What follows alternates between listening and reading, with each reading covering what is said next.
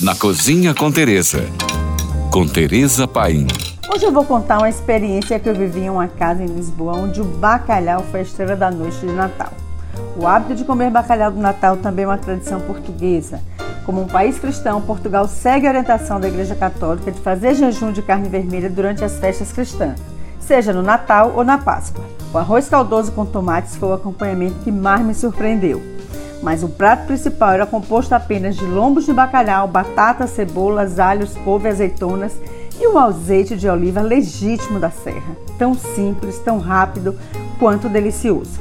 Uma lição verdadeiramente de amor à terra natal. As batatas foram cozidas e depois esmagadas com bastante azeite aromatizado aos alhos sobre ela.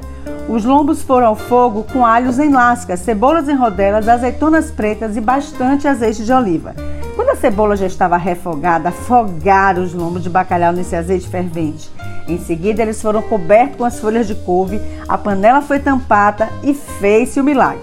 Um prato para lembrar pelo resto da vida. E o detalhe é que a panela foi levada à mesa para servir o prato principal. Mas os portugueses têm literalmente mil uma formas de fazer bacalhau.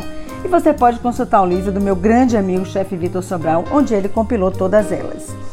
Se você escolher fazer uma receita de grandade, troque o purê de batata por um purê de mandioquinha. Vai ficar um show na sua noite de Natal. Anote agora minha receita de bacalhau para esse Natal. 4 postas de bacalhau de salgados, 10 batatas médias cortadas em rodelas grossas, 20 azeitonas pretas, 12 mini cebolas descascadas, 6 dentes de alhos inteiros, 4 folhas de louro fresco, 6 ramos de tomilho, raspa das cascas de limão siciliano, suco de uma banda desse mesmo limão, uma pimenta doce picadinha, pimenta do reino e sal a gosto. Misture tudo, coloque um refratário fechado com papel alumínio e leve ao forno a 220 graus por 40 minutos.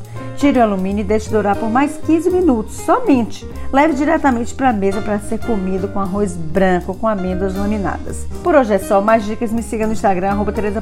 E se você tem alguma dúvida, fale com a gente. Beijos e siga agora com nossa deliciosa programação GFM.